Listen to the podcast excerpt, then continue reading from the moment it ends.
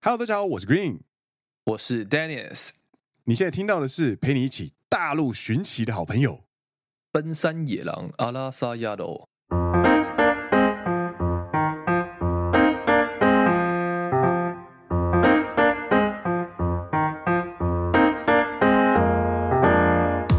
耶！欢迎来到第十五季的第五集。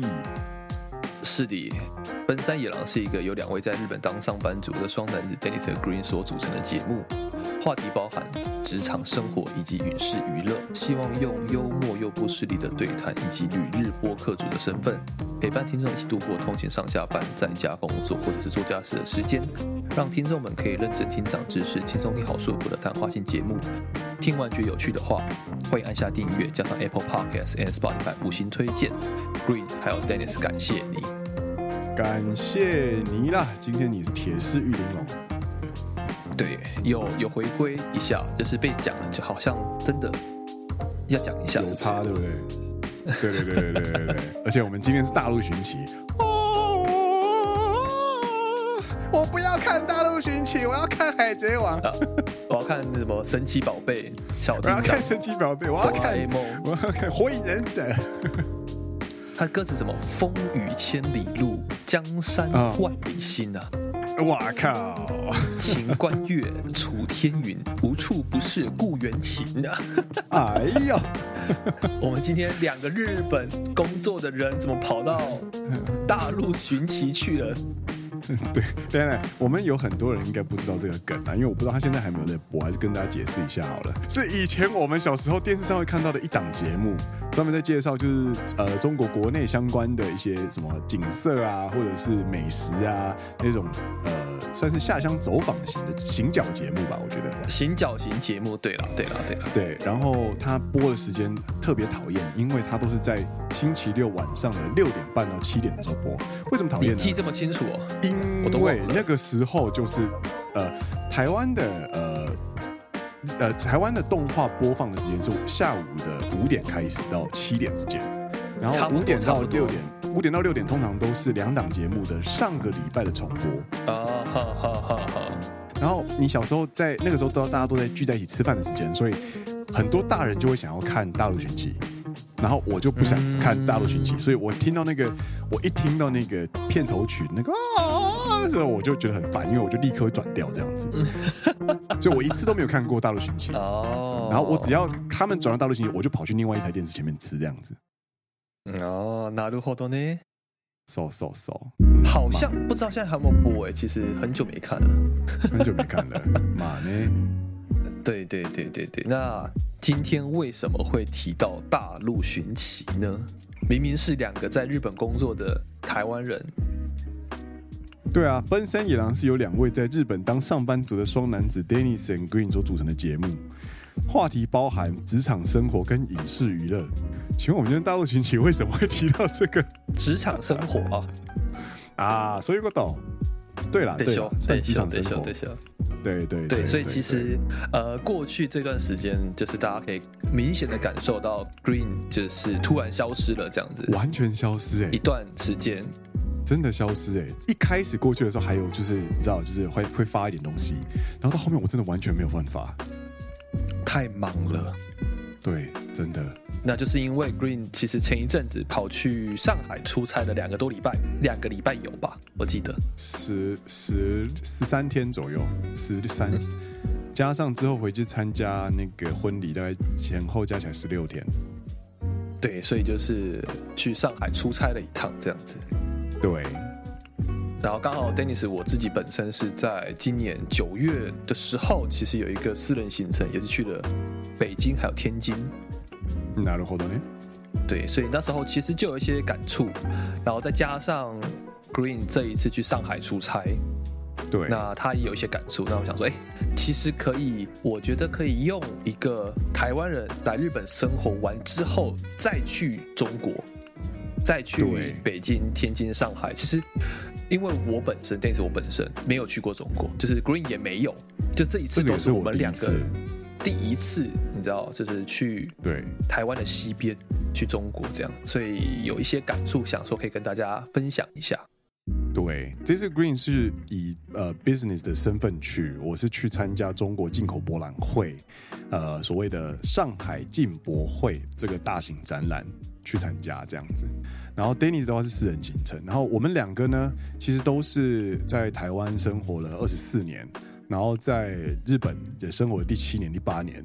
才第一次踏上中国国内这样子，那我们生活了两个国家，然后再踏入第三个国家，这个所产生的观察，跟我跟 Dennis 回来的第一句话都是说，Dennis 一问我说你感觉怎么样，然后我说感触真的很深的时候，我们就觉得这一这一次的呃节目就应该要来讨论一下，就是我们去中国这一趟旅行中所感受到的一些呃差别。那我们在走访的时候呢，Dennis 跟 Green 去的地方是完全不一样的世界。那我们就先问问 Dennis 来聊聊你的中国行好了。我的中国行就是那时候其实是先从台湾飞北京这样子，对，然后在北京待了一两天之后，才从北京到天津，最后是从天津飞回东京这样子。嗯嗯嗯，对，所以就绕了一个圈从。你好像绕了一个圈嘛，对不对？呀呀，折返跑，折返跑，嗯，折返跑，折返跑。然后到时候，其实一到北京，你知道北京的那个首都机场是真的大，你知道中国就是什么都很大，哦、嗯，是的呢。对，然后他的第一印象啊，第一印象当然是就是你知道地广人不稀，但是地真的很广，就对了。嗯嗯嗯嗯，嗯。对，然后更不要说你要从机场进那个北京市区，那这是车非常非常的多，这样，嗯，对，就开始慢慢慢慢感受到这个所谓的北京他们首都的一个感受感觉。之后隔天进了北京之后嘛，待了一晚，然后隔天花了一点时间有去他们的那一个，本来想去天安门，嗯，但是天安门呃没有那么顺这样子，因为时间没那么多，嗯，后面我我去了天坛。天坛其实是古代皇帝去祭祀的、做祭典的一个地方，啊，也是很也是很大，就是每一个景点都超级大。就是如果你要去呃北京观光的话，它一个景点基本上就可以走半天到一天。哇哦！更不要说你要去紫禁城啊，或者是呃那个叫什么地方啊？河西太不是河西太后吗？河西太后的那个慈禧太后。慈禧太后不是河西太后，河西太后是谁？慈禧太后的那一个被扫劫的那个园，完了忘记了。嗯，颐和园。对，不管是紫禁城还是颐和园，都可以花上半天到一天，因为就超级大。我光是天坛就走了大概三四个小时有这样子。哇哦！对，所以当时候就没有去到天安门广场，想说，就是难得来北京嘛，去看看一下天安门广场。但是就是有听中国朋友说，就是就是你到那边就真的是要非常注意啦，你的言行举止。对对对，嗯，嗯，然后也真实感受到，就是那时候坐计程车过去的路上，就是非常多的武警，嗯，路上都是武警这样子，因为毕竟那边是他们的那个算是政治中心，而且是非常核心的政治中心，所以其实这边的治安管控是非常严格的，这样，嗯嗯嗯嗯，对对对，然后之后才去到了天津，那天津整个氛围又非常不一样，天津靠。海嘛，它是一个港港口，天津港。然后本身天津它在民国初期的时候，其实也是有租界的，跟上海一样。我觉得这蛮有趣的。我觉得上海跟天津它本身是有租界。那当然你要牵扯到一些比较复杂的历史故事，比如说你要讲一些不平等条约，呃，八国联军啊，或者是租界里面发生一些历史事件，我们先把它放一边。但单纯看这个租界，其实带给。不管是上海还是天津，一个很不一样的氛围，它有带入各个国家不同的文化，然后也留下了不少各个国家的建筑历史建筑物这样子。嗯嗯嗯，然后再加上因为这些租界的关系，所以让上海、天津的人民们可以有机会接触到外面的世界，呃，混合出一个属于他们自己的一个文化，我觉得是非常有趣的。嗯嗯嗯嗯嗯，对，加上。天津那时候有看到非常非常多的各国的央行，应该说各国的银行的建筑物，就像比如说日本在台湾的时候，他们其实有盖什么日本银行啊，然后现在留下来变成台湾银行的一些建筑，那些老建筑嘛。在天津的租界里面也有各个国家，都是现在有些银行都还存在。嗯，比如说，我记得是花旗银行好像还存在，我有点忘记了。要去查一下资料，就比如说有一些历史课本上才看得到的银行，什么德意志银行之类的，嗯嗯，嗯的建筑物都还留在那个地方。诶，对我个人本身是很喜欢这种就是历史建筑的，所以我觉得非常有趣。嗨嗨嗨嗨，阿苏，对，整体感受下来，嗯，其实刚刚跟 Green 有聊到一些了，嗯，就关于说你，其实我们两个都活了三十二年、三十三年，呀，Yeah. 才第一次去这个地方，然后，呀。对于一个台湾人来说，其实我们在接触到所有有关中国的新闻或者消息的时候，嗯，都其实戴着一个有色眼镜去观看它。嗯嗯嗯。但你等你真正去到那个地方之后，你把有色眼镜拿下来，嗯，你就会看到一些你平常其实看不到的东西。我觉得是非常有趣的一件事情，也是这一趟我去感受到很深的一件事情。更不要说，我觉得近年来啦，台湾的有色眼镜已经不是一。一层了，他戴了好几层的有色眼镜，你知道吗？错的呢，错的呢。嗯，这是我个人的感受啦。这个我也蛮有感觉的，因为前往中国之前，其实来日本之后，我跟 Dennis 都有受到相当程度的文化冲击。在来日本之前，大家都会有一些刻板印象，比方说他们的呃什么社会上的关系是前后辈很严格啊，或者之类的，你都会所谓的刻板印象。这个刻板印象的产生呢，是因为你为了要好理解这个国家，你会去统，你会去归纳整个国民的一些比较有特征的，甚至比较极端的一些个性或者是特质，然后去理解成这个国民的个性，然后就是去这样子定义一个国国家的风景这样子。但是亲自走访之后，你会明白，呃，现实跟你自己中的刻板印象是会有差别的，所以你会产生碰撞跟火花，你会接触到更真实的世界。那那些真实世界的人呢，跟你的刻板印象之间所产生的差距，就会是你旅行过程当中非常会有非常多感触的地方。我觉得。对对对，不然我们在聊料理之前，我也来聊聊，就是上海这边给我的氛围好了。我其实我那时候听到你去上海，Yeah，然后我第一个问 Green 的问题，其实有点有点白目了。嗨嗨，我就直接问他说：“啊，你上海有没有在那个十字路口装那一个监视器跟荧幕这样子？”啊，说的呢，那个就是其实是一个很 typical 的、很经典的一个、嗯、很经典的一个有色眼镜，对。呃，上海呢，我是从成田飞嘛，成田机场飞，因为我在出差之前就已经在中东京出差了，我是直接二度出差这样子。然后从浦东机场下来的时候，有一种很强烈的 déjà vu 的感觉，嗯，就是你你眼前看到的东西，你都可以理解，你你甚至在跟海关对话的时候是用中文。然后你走在路上的感觉，你触目所及所有的情报，你都可以吸收。这件事情会让我想到，我国中的时候在玩盗版游戏，去抓那种简体汉版汉化版的那种感觉是很像的。整体氛围呢，上海其实是一个相对于刚刚听你这样讲，北京的那个氛围，其实相对于轻松很多的一个城市。嗯哼哼哼哼，它有历史建筑，但是更多历史是近代的历史建筑，是比较多新颖的、比较华丽的部分。那它同时也有所谓的古街、老街的地方，所以，嗯、呃，像从浦东机场一路往浦西过去嘛，然后我是住在娄山关路附近。那娄山关路附近呢，其实就是有另外一间、有另外一个特别的景点，叫做静安寺。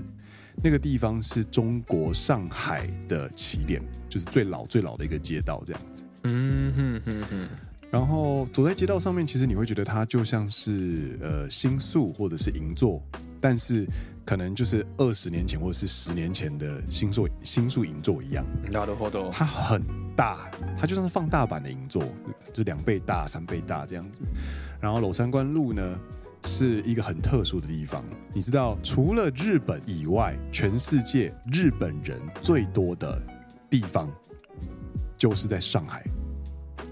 在上海，对，而且就在娄山关路那个附近。哦，因为去做去出差去做生意这样子吗？有可能，或者是有很多人搬到那边住这样子。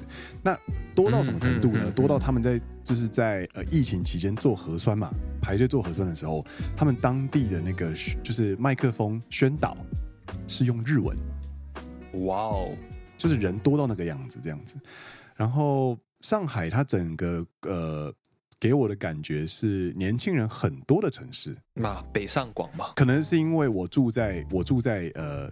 比较年轻的区域啦，我住在有点像是新宿的地方。嗯哼哼哼哼，那边到处都是百货这样子。なるほど。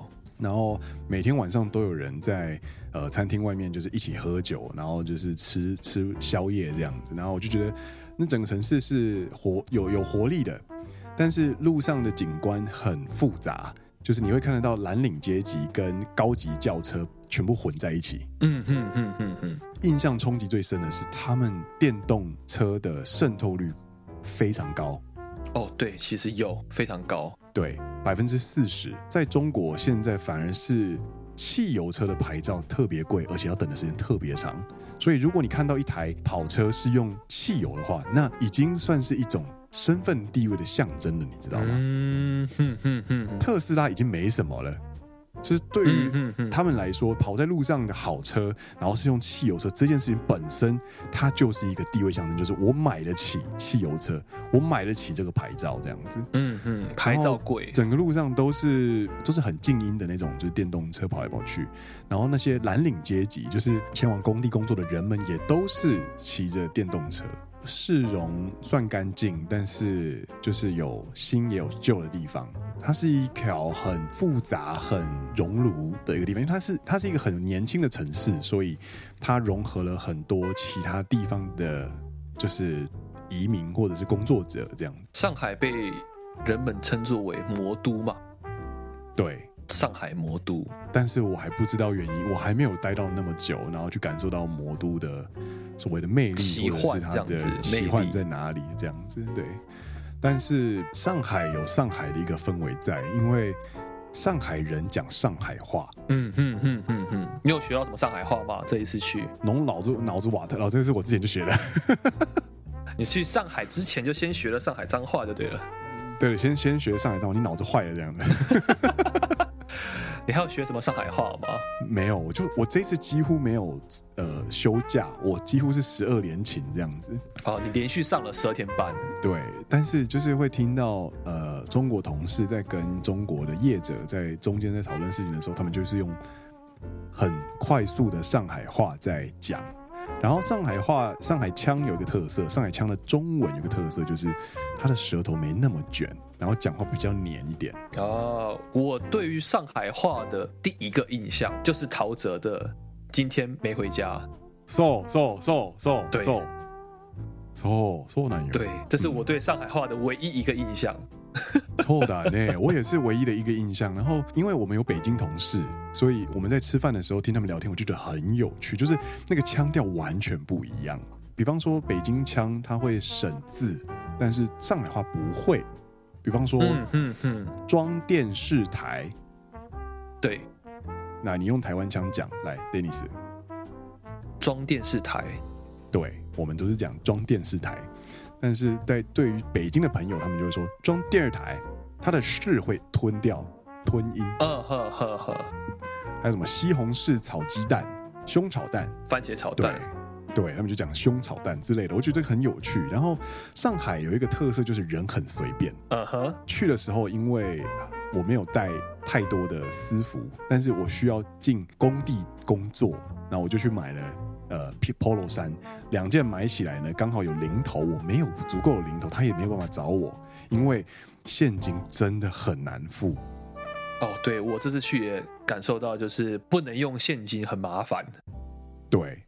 然后这个时候呢，嗯、那个大姐就说：“好啦，不然这这三块五就算我送你的这样子，你就结你就结那个你就结四百二十元就好了这样子。”我说：“哎，可以这样子？哎，这个品牌不是你开的吧？” 然后不然就是什么买葱油饼，就是他已经快收摊了，然后剩五块，然后我跟他说我要两块，然后。多少钱这样子？他说好七块五啊，那我就七块五给他，然后他送我多送我一块。我说哎，这怎么回事？我就买两块啊。他说哦，这个我送你的，这样好可以这样子吗？哦，いいね，いいね。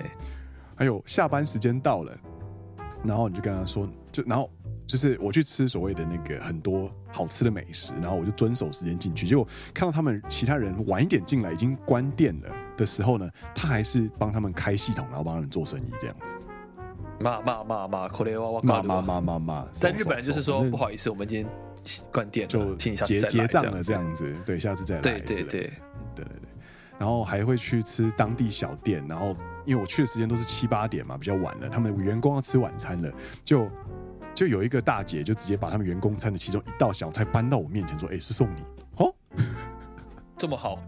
”对，反正我受到了很多上海人这类型的善意。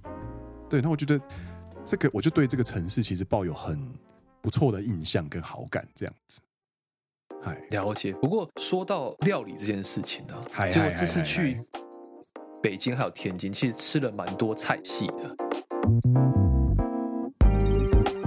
就比如说吃了北京菜，我吃了天津菜，我吃了湘菜。湘菜跟上海菜好像不太又不太一样。对，我有吃了湘菜、上海菜，还吃了新疆菜。哎呦，嗯嗯，但是有就是有一个感觉，就是其实啊，你在台湾其实大部分都吃得到。そうだね。对，就是这些料理，你不会让你觉得非常的陌生。嗯嗯，你会觉得哎，好像稍微有点不同，但是大部分都很熟悉。嗯嗯，对，因为这跟历史有关系吧？就是毕竟你知道，蒋介石的国民政府当初就把全中国的菜系都拉来台湾，所以台湾的料理其实非常丰富的。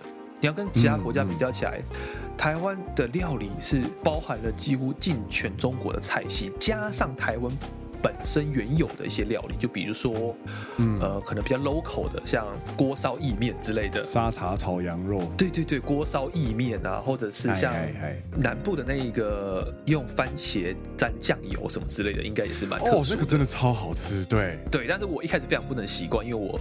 我苗栗人，然后我对还没去过南部，我没去过高雄之前，我是不知道这件这件事情。这种我完全没有接触过这个料理，就是哎哎，我觉得很恐怖。一开始，谁番茄会蘸酱油啊？还有加姜，姜，对对对对对，还有加糖。谁会加姜跟酱油跟姜？你们脑子瓦特了？去蘸番茄有病？没没有啦，没有啦，不是这样子。脑脑子瓦特了。就是相较于我大学去高雄所接触到的料理冲击来说，对，我真的是文化冲击。我没有在好小，就是为什么南部食物可以这么甜？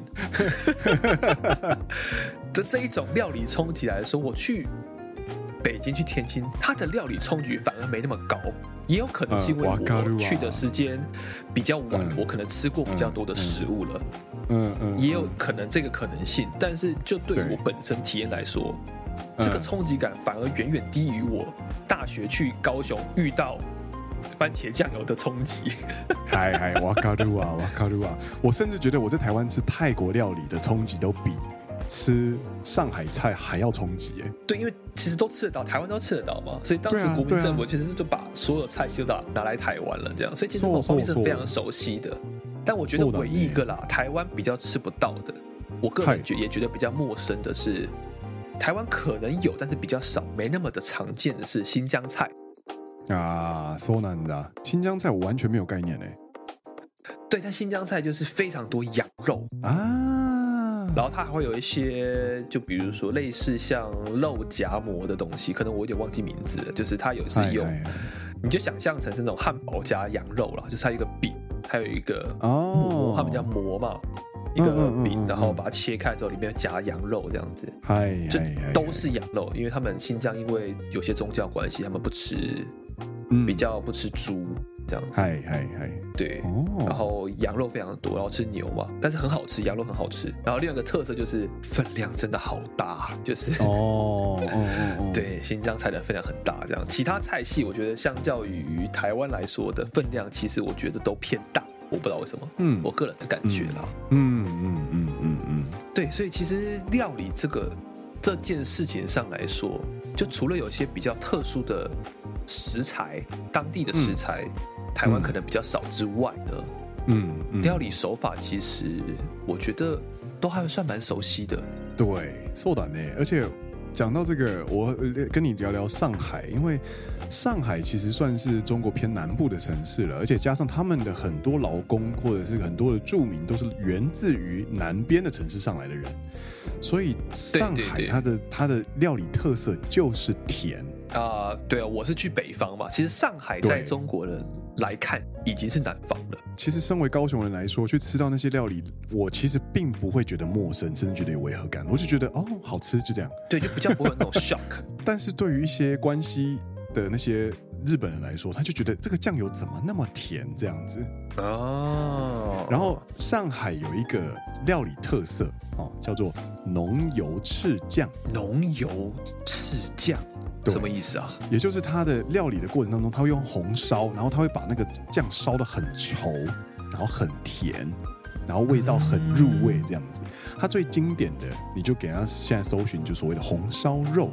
其实就是上海的本帮菜里面的一个很经典的料理，它代表了就是呃上海的浓油赤酱整个形象里面。那反正它它吃起来其实就跟控肉很像，但是它的调味呢，其实就像是外面是裹上很浓稠的那个酱油跟糖，跟就是闪亮亮的那些酱在上面，然后非常下饭。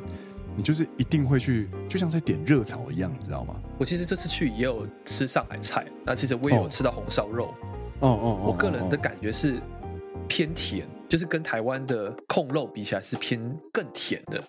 对对，就更不要说，对客家的控肉就是更咸一点。就是如果一个控肉世界的标准来说的话，控肉世界的标准。上海红烧肉，我觉得是属于非常甜口的，对。然后我觉得客家的控肉比较偏酸咸口啊，嘛嘛嘛，嗯，对。然后一般 general 的控肉就是一般的，大大家可以想象得到那个控肉可能是就是一，对对对对，它是一个标准的话，对。上海偏甜，然后上海有很多我非常喜欢的料理。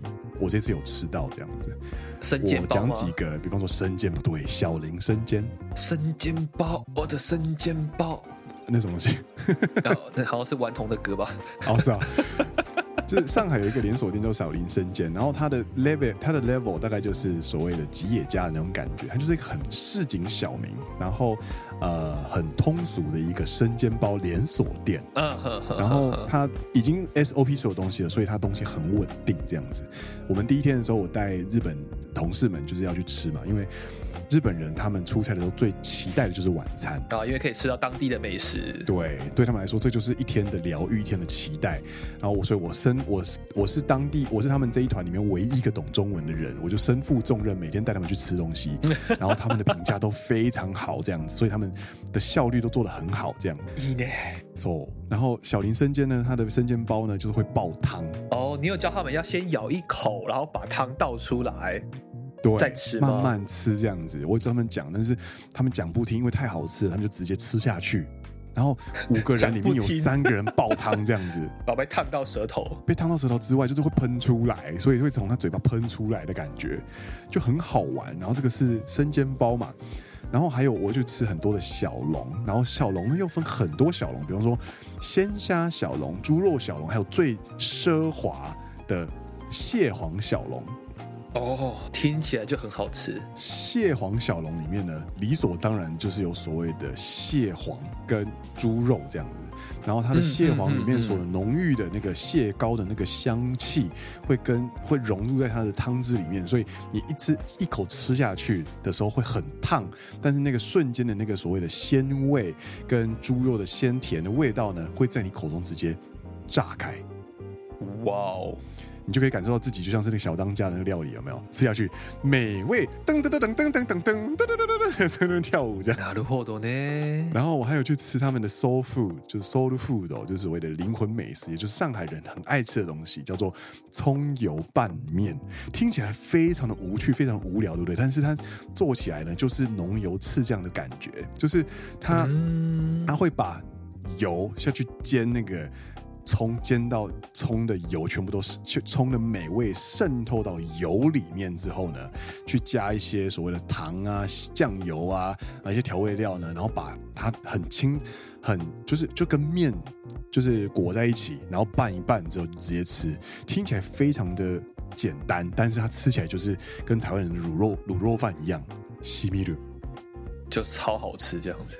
对，然后我最后一个我最有印象的美食就是那个蟹粉面。蟹粉面，它的粉是什么粉啊？呃，它的粉就是用蟹螃蟹的所有的所有的要素去揉合成一个可以铺在面上面的拌料哦的那种感觉。所以它一上来的时候呢，很神奇哦，它就像是拌面一样，你知道日本的拌面。なるほど。它有一碗细面，已经是已经是熟的细面，然后它会有另外旁边会有一碗就是。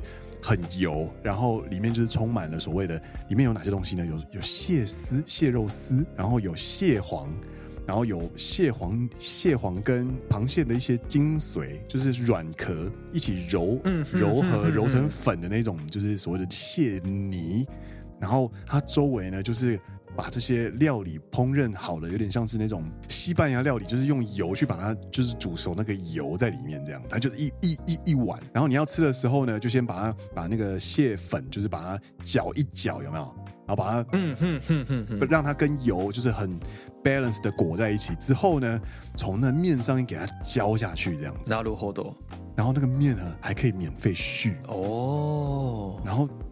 这个这个就是你把它面一面，你把然后因为它的油跟 它所谓的蟹粉，它这个蟹粉裹上去的时候呢，你要把它搅一搅拌一拌，然后因为它蟹粉的馅非常的道地的关系，非常的真材实料的关系，所以它的那个所谓的卡拉咪，你知道吗？就是日本人超爱的所谓的卡拉咪，也就是你蟹你的酱裹在面体上面的那个程度。是非常恰到好处的。你吃下去的瞬间呢，你可以吃到碳水化合物面的那个香味之外，你还可以品尝到冲鼻的整个呃螃蟹的鲜味在你嘴巴炸开，然后他们两个之间呢，就是融合出一种啊非常非常印象深刻的这个就是这道料理的给我带给我带来的冲击跟感觉。蟹粉面，我觉得我们今天不是讲。大陆寻奇吗？我怎么觉得好像走错棚，有没有？变成舌尖上的中国了？舌尖上中国内，说的内，但是对啊，说的内，从新疆菜聊到上海菜，真的，我觉得，我觉得真的就是出差去吃美食这件事情，对我来说，我终于可以感受到它带给人的魅力，然后我也感受得到，我其实一一开始来上海的时候，我。虽然没有水土不服的关系，但毕竟不是熟悉的环境嘛。对对对。那直到我吃到好吃的东西的时候，我才开始有脚踩在地板上的感觉，比较放松下来的感觉。对对对对对对。嗯，好好好。そうなんですよ。对，所以其实还有一个就是零零后 Lawson 小哥的故事。对，我其实蛮想讲的。对，但今天时间关系，我们留到下一集讲。 下一集还要再讲中国行？没有，我们就下一集就讲 Lawson 小哥的故事，一整集吗？不会啦，不会，半集左右。我觉得这个故事要很长哎、欸，你这样讲下去，这节目要到一个小时了。我直接我讲简单的版本好了啦。好，那么你跟大家分享一下这个零零后罗森小哥，中国叫罗森嘛？罗森，中文叫罗森，日文叫 Lawson。对对，Lawson，Lawson，Lawson。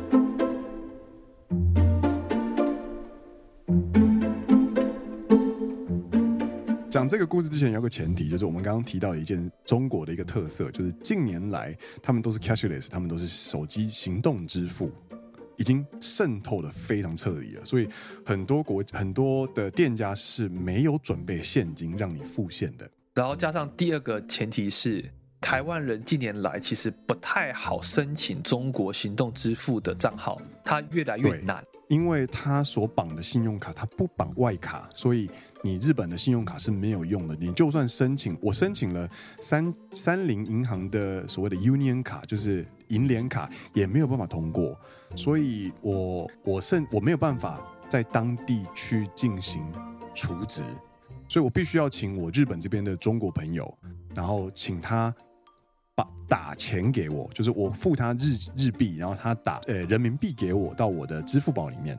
所以我必须所有东西都要透过支付宝这样子。对对对，这是一个前提，这是一个前提。然后，呃，还有另外一个前提就是，中国的在上海一些区呃地区，它没有所谓的五金行，然后或者是什么药妆店，其实都很远。他们没有所谓的药妆店，他们只有药局，你知道吗？哦，没有像屈臣氏啊，或者是像那个日本很多大国药妆，马自 Q 没有松本清，松本清，马自 Moto Kiyoshi 应该吧？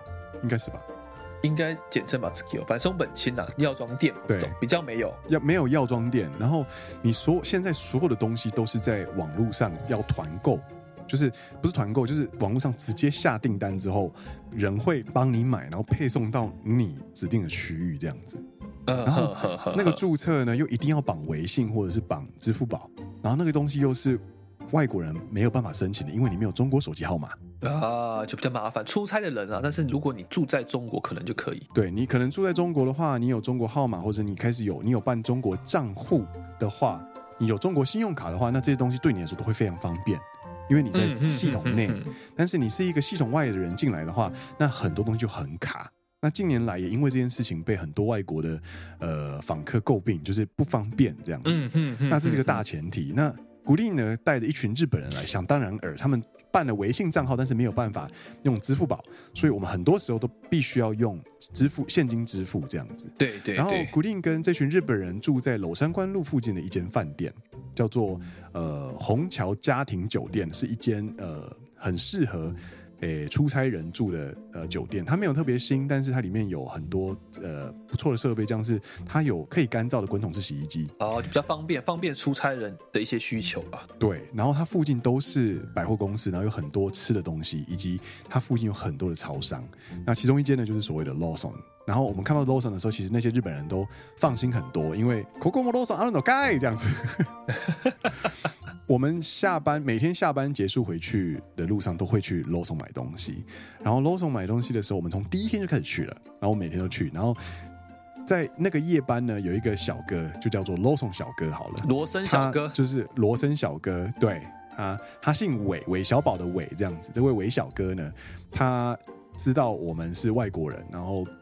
呃，他也蛮好说话的，所以我们就常常跟他说，哎，哎，我们这边需要结账，然后呃，可能可以帮我们一起算，然后我先支付这样子，然后反正就是请他配合一些，让我们给我们一些方便这样子。对对对，事情就这样子，然后三五天下来之后，我们也开始变得比较熟识，比较友好这样子，然后开始会说，哎，你们今天好晚哦，辛苦了这样子，就是多新个朋友。罗生的伟哥，对，他就是伟哥，然后就是会开始会问候了这样子，说是伟哥，他其实也是零二年出生的，他今年才二十一岁，你知道吗？然后，反正就是一个很年轻的、很年轻的小伙伴这样子。然后到了第一周之后吧，有一天，呃，我们当中有很多人得了那一阵子上海很流行的所谓的呼吸道的肺炎，包含我也是。哦。然后就是一直咳，一直咳这样子。对，所以我是我我的声音其实怪怪的，是因为我回来之后还没有好这样子。然后我就想要买感冒药，然后我找不到药局。因为药局离我们住的附近很远，它跟它是它是你住在台湾跟住在日本是没有办法想象的，它可能最近的要十三公里，或者是要呃要很久这样子，然后我就很烦恼，然后加上。我有一个日本的同期，长得超像小纯哦，超级像。我看到照片 一模一样，超像小纯。对，然后他跟我说一模一样。古令长，我的鞋子，他鞋底坏掉了，开口笑了，开口笑了。然后他跟我讲这件事情的时候，已经是晚上十点左右的事情了。然后他早上隔天早上八点要出去旅游观光，他没有其他鞋子。哑巴一讲，对。然后那怎么办？买不到新，然后十十十点的时候，所有的百货公司都关了嘛，就是没有办法处理了嘛。然后怎么办？然后那我就想说，那好啊，那我们不然我们去超商看看有没有所谓的快干，有没有？就是会把那个鞋底粘起来，你就先就先让他不要开口笑，你可以撑过明天就好了，这样子。嗯嗯嗯。然后我发现日本罗森没有卖三秒胶。他唯一有卖可以粘的东西是是是，就是胶带而已。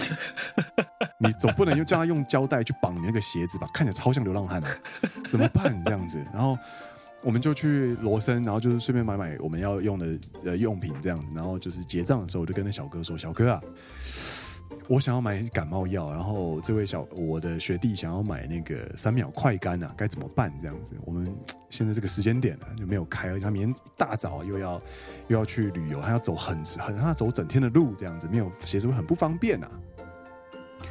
然后小哥就说：“哎呦，那、你们就用美团就好啦。就是美团这种东西呢，是中国那边的所谓的，就是下单会有人帮你买来送到你指定位置这样子。然后我就跟他说，可是我我我尝试了一下之后，我发现美团没有办法注册，因为它需要外国手机或者需要支付宝这样子，但是我们没有。嗯呵呵。然后他就说，哦，这样子啊，那真的是不好办啊。我就说，对啊，真的是不好办啊。怎么办呢？都是有，都是有，怎么办呢？这样子怎么办呢？然后那个时候呢，我就突然。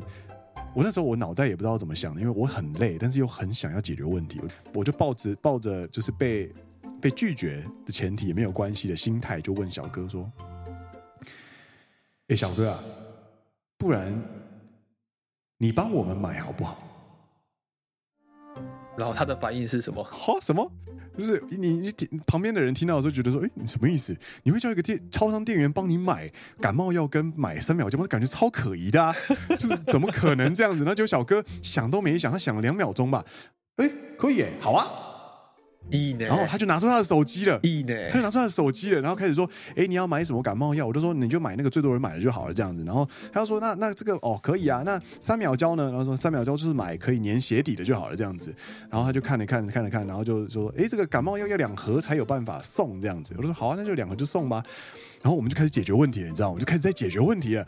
他就说：“好啊，那下订单之后，你酒店的那个住址给我。”我就说：“哦，住住址哦，感觉蛮麻烦的，不然。”我又突然有灵机一动，该怎么办？你要送哪里？该怎么办？这样子，我灵机灵机一动，我说：“哎，不然就送到罗罗森这边给你收这样子。”那一般人来说就觉得超可疑的。你已经叫一个跟你毫无相关的人帮你在网络上买感冒药跟三秒就已经够奇怪了，你现在还要叫别人帮你收货这样子，嗯，很奇怪嘛，对不对？然后小哥就说：“哎呦。”好像可以耶！哦，可以吗？可以吗？可以吗？好啊，当然好啊。然后他就他回过神的时候就跟我说：“哎，哎，小哥，你那个已经定好了这样子。”我说：“哇靠，怎么那么快这样子？”他就说。可是他说：“哦，好，这个接下来又出现一个新课题了。可是这可能要等久一点，这样子、嗯、啊。说的有呢，你下你下订单一定会要等，大概等到明天早上或者等到后天也不奇怪吧？你这个可能要等五十分钟。我说干，你老师五十分都等了，就等，这远比我想象中还要短。他就五十分钟你就可以拿到你要的东西了。当然等啊。然后十点多，然后我们就我们就约十一点在 Lawson 这样子。我就说小哥这多少钱这样？先给他这样。他说你这个大概是四十二点五块这样子。”我跟他说好，然后我就开始掏我钱包的现金，我给他六十块，哦，就相当于台币大概就是一千二左右而已嘛。然后他说这这是什么意思？然后我就说没有这个是六十块，六十块是台币的三百块，不不不，日币一千二，日币一千二，日币一千二，对对对对，日币一千二，对对对。原本原本的东西大概台币大概两百多块，然后我直接多给他就是台币一百块当做是服务费跟小费，还有谢谢他这样子。对，然后他他其实蛮受宠若惊的，所以也跟我谢谢这样。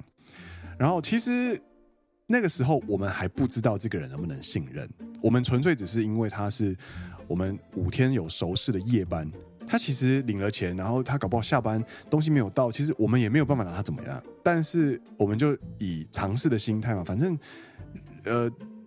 日币一千二，我我也就是赔了就赔啦，就认赔啊。但是如果他可以解决问题的话，我愿意承担这个风险。然后就跟他就是给他六十块，然后我们就回酒店休息放东西。然后我就跟他约十一点就就去那个超商领。结果我们一去到操场的时候，小哥就看到我们说：“哎，你们来了！哎，你们东西到了。”这样子，他就拿了两袋东西出来了，就是那个所谓的美团上面所所订购的东西，他他银货两訖的这样子，他给我们货斯巴拉西，打开就是两盒呃呃感冒药，然后以及一个就是那个呃三秒胶，三秒胶，对，三秒胶，然后就是我们就坐在罗森的门口，然后就开始。呃，陪那个我学弟处理他的鞋子这样子，然后处理完之后，我们就进去店里面跟他说：“小哥，真的很谢谢你。其实我我们没有想过可以这样处理这个问题，这样子，所以我希望能够跟你们就是跟你留个合照这样子。然后我们我就跟我学弟还有那个罗森的小哥，我们三个人就一起照个相这样子。斯巴拉西，这个就是罗森小哥的故事。这件事情其实让我对于。呃，上海出差这件事情留下一个很很难忘的回忆。我学弟也是，嗯嗯嗯，我们回去的路上都觉得这件事情从头到尾都觉得很荒唐，因为在日本是不可能发生的事。日本很难，就是有时候他就是会非常守规矩，但就是像我自己本身的经验，就是说，有时候我手机会突然没电，对对，太旧了。然后呢，你知道日本的便利超商其实是可以租那个行动电源的。但是一个非常荒谬的事情就是，你要租行动电源，你要先用手机去扫它的 QR code，然后在它的 App 上面租借。So, 你还要。但如果你的手机完全死机的话，对，那你什么就没办法租了。对。所以有时候我就遇到一个状况，就是说。嗯、我去拜托店员说：“你有没有手机充电线？你借我充个三分钟，我只要可以让我手机开机，我就可以去租行动电源。是我是我是我，然后就就结束，因为我就可以充电了嘛。嗯，问题就解决了嘛。嗯，就不行，就就就是不行。对，没有办法，没办法，对。然后那时候我的解决方法就是，嗯，那没办法，嗯、我就直接在便利超商买了一个行动电源，加上一个充电线。嗨嗨嗨嗨嗨！这个就是日本人三大的解决方法吗？对对对，那就是他说规定就是不行，因为他们我觉得他们也是怕你可能拿了客户的这客人的手机啊，如果店员有什么行为，对，会产生其他麻烦，他没有办法赔偿，对，很麻烦啦，对啊对啊。对，但是我我上海这一趟让我感受到的是，你只要觉得这件事情可以解决，然后你你有方法，而且这个方法听起来可行，没有什么风险的话。大部分的上海人或者是大部分的中国人都会互相配合解决问题，算是比较通融啦。对啊，对，嘛嘛各有利弊啦，可能是说各有利弊，各有利，都是一体两面的事情啦。嗯、对，但是就是对对对，很难忘的一个很特别的一个回忆，这样子。呃，非常 nice 的罗森小哥，对，韦小哥，我有加他微信，我再把那个合照，我我等一下再传给他。笑死。刚最后一天晚上，其实我跟他聊了聊天。他其实是读金融的，然后人生其实很很迷惘，不知道要怎么找工作这样子。然后我有跟他说：“欢迎来日本。”不不不不不不，不是啦哦！我就跟他说，我其实二十一岁、二十二岁的时候也很迷惘，就是陪他聊聊人生啊。然后就跟他说，如果你不介意的话，你可以之后，反正你微信就丢给我讯息。我有什么就是可以回答或可以分享的，就给你这样子。他说：“哎，大哥，你几岁？”这样子，我说：“我九一年的，我三十二，三十二岁。”他说：“真的假的？我以为你九八哎，这样子，超爽。”哎，太客气了吧？这个小哥做人，这个不能这么不诚实啊！就告杯啊！我的个，我我当时就很想再塞二十块的小费给他，你知道。好会说话，哎，做人又好又很会说话，哎，哎，真不错，不错不错，臭男友，说，所以为今天的节目做个结尾好了。就是其实我们平常在网络上看到的讯息，在新闻上看到的讯息，跟你实际走访这个国家的时候所感受到的事情，其实是很多很多不一样的地方，很多很多不一样的地方。然后，对啊，它有好的刺激，也有还有有有待进步的地方。但是我觉得不管怎么样，都会。拓展你的视野，我觉得这件事情会让我非常的有收获。对，其实我觉得，其实不只是中国啦，就算你说日本，嗯，就你就是，如果你只在台湾，你看日本，其实也是戴了一一副有色眼镜。那其实更不要说你，你人在台湾，你看一个其实跟我们关系非常特殊的中国，嗯，嗯，你那个有色眼镜的度数哦，超级深，这样子，对，隔了好几层这样。对，所以我觉得，就像 Green 刚刚所说的，不管你是属于哪一个立场，我觉得走访一趟中国都可以给你很多不同的感受跟感触。是的呢，嘛，这个感触是好的还是是不好的？其实每个人都会有自己的结论下来。但是我觉得，实际走访一趟，实际走访一趟，去感受一下你至今所接受到的讯息的差别，这个过程其实是会让你。感触很深的一件事情，嗯嗯嗯，这也就是我回我回日本，然后 Dennis 第一件事情跟我说，你感觉如何的时候，我讲感触很深的时候，Dennis 也跟我说真的很深的那个时候的感觉，对，呃，对对，没错没错。好啦，那今天的节目这边告一段落啦。今天的节目几乎没有讲到关于日本的事情，但是这这一趟中国行，不管是九月的私人行程，或者是鼓励参加呃中国进口博览会。的出差行程其实都带给我们非常多难忘的事情，能够借由这样的方式能够记录下来，我觉得也是一件很棒的事。那你是中国听众吗？还是你有去过中国吗？如果有什么想法的话，欢迎到呃我们的 SNS，不管是脸书还是 Instagram，搜寻奔山野狼或者阿拉塞亚肉，都可以来过来分享给我们啊，或者是给我们五星评论，给我们留言区。我们最近留言区其实蛮多人过来留言的，我蛮开心的。红多大？So，ということで。今天的节目就告一段落，我是 Green，我是 Dennis。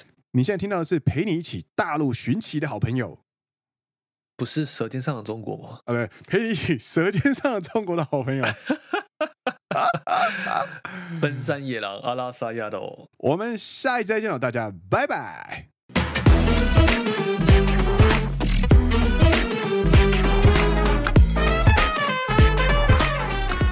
欸，我觉得新疆菜真的很好吃，你可以去吃。